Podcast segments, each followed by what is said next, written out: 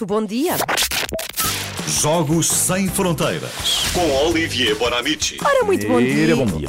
Hã? Bom dia. Que é isso? O que é que é? foi bom, é bom com, foi com balanço. Exatamente. Foi com chamada. Muito bom dia. Bom dia. estamos a pouco mais de um mês para o arranque do Mundial 2022 e Olivier conta-nos tudo sobre esta investigação de vários jornalistas franceses que temos, eh, enfim, que mostram que há um país eh, que pode estar por trás de uma controvérsia atribuída ao Mundial do Qatar. Do Qatar. Disseste Qatar. E este país é, é a França. E, e é curioso porque aqui há pouco, quase ninguém falou disto. Bom, estamos cá. Eu, estamos eu não cá. sabia, vou aqui confessar, que havia uma controvérsia sobre a atribuição do Mundial ao Qatar. Sim, mas há sempre podemos- controverso. Cada vez que é o Mundial, há sempre a ideia, mas como é que eles conseguiram? Pois. Bom, sabemos que o futebol pode ser sujo, e essa história é prova disso, e vamos recuar no tempo, dia 2 de dezembro de 2010, em Zurique, Sepp Blatter, presidente da FIFA, abre um envelope e vai anunciar então quem organiza o Mundial de 2022. The winner to organize the 2022 FIFA World Cup is Qatar. E, e- e na altura, lembro muito bem, é um choque, uma enorme surpresa, porque o favorito era os Estados Unidos. Aliás, anos mais tarde, Sepp Blatter, no, tri do tribunal, chegou a dizer que ele tinha um plano.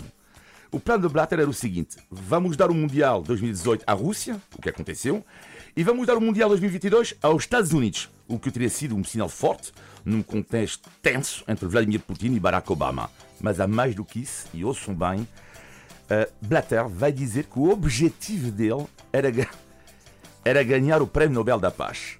Portanto, O quê? o, o objetivo dele era, ele disse no tribunal, era a FIFA ganhar o Prémio Nobel da Paz. A tal ideia, não é? Vamos fazer dar à Rússia. Pessoas que têm um Estados objetivo de ganhar o Nobel da Paz não deviam ganhar Blatter o Nobel da Paz. disse no tribunal vamos ganhar o prémio Nobel da Paz.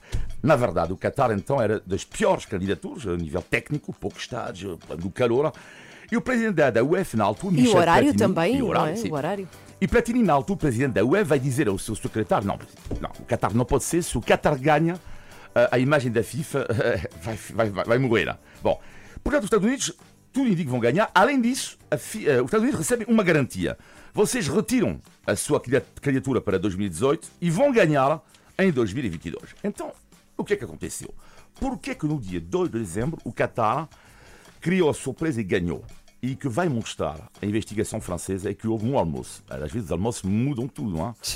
Os almoços, um almoço, três semanas antes desta decisão. Estamos em França, no Palácio do Élysée, em Paris, sete pessoas à mesa. O presidente francês Nicolas Sarkozy, o, o príncipe herdeiro do Qatar e Michel Platini, presidente da UEFA, vice-presidente da FIFA. E a pergunta é: mas que raio vem fazer neste almoço Michel Platini? E no dia seguinte, Sepp Blatter, presidente da FIFA, conta que recebeu uma chamada de Platini. Bom, Sepp, tenho aqui um problema, vou mudar o meu voto.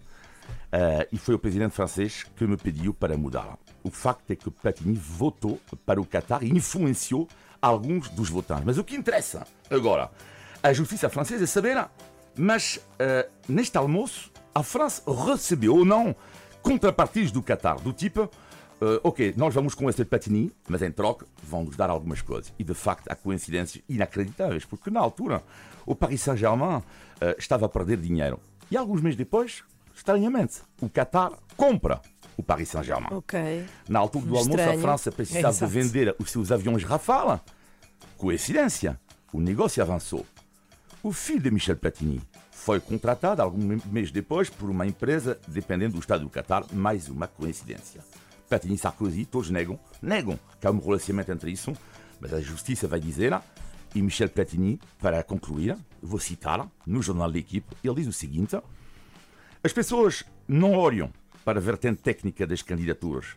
É mais uma questão de feeling. Um voto decrete-se por alguns pormenores. Por exemplo, se a mulher do membro da FIFA prefere ficar um mês num país em vez Ah. de um outro. Fim da citação, Michel Platini, eh, antigo presidente da UEFA. Sim, senhora. Tenho só uma pergunta, Olivia. Hum. O que é que tu achas que isto pode fazer por futuras, eh, enfim, candidaturas, localizações? Nada. Nada. Eu também. Nada. Mas a justiça precisa fazer o seu trabalho. Infelizmente, a Claro, justiça. O mas isto não justiça- pode conseguir assim, não é? Não, claro que não. Claro que haver- tem que haver responsável. Se a França teve contrapartidas, é ilegal.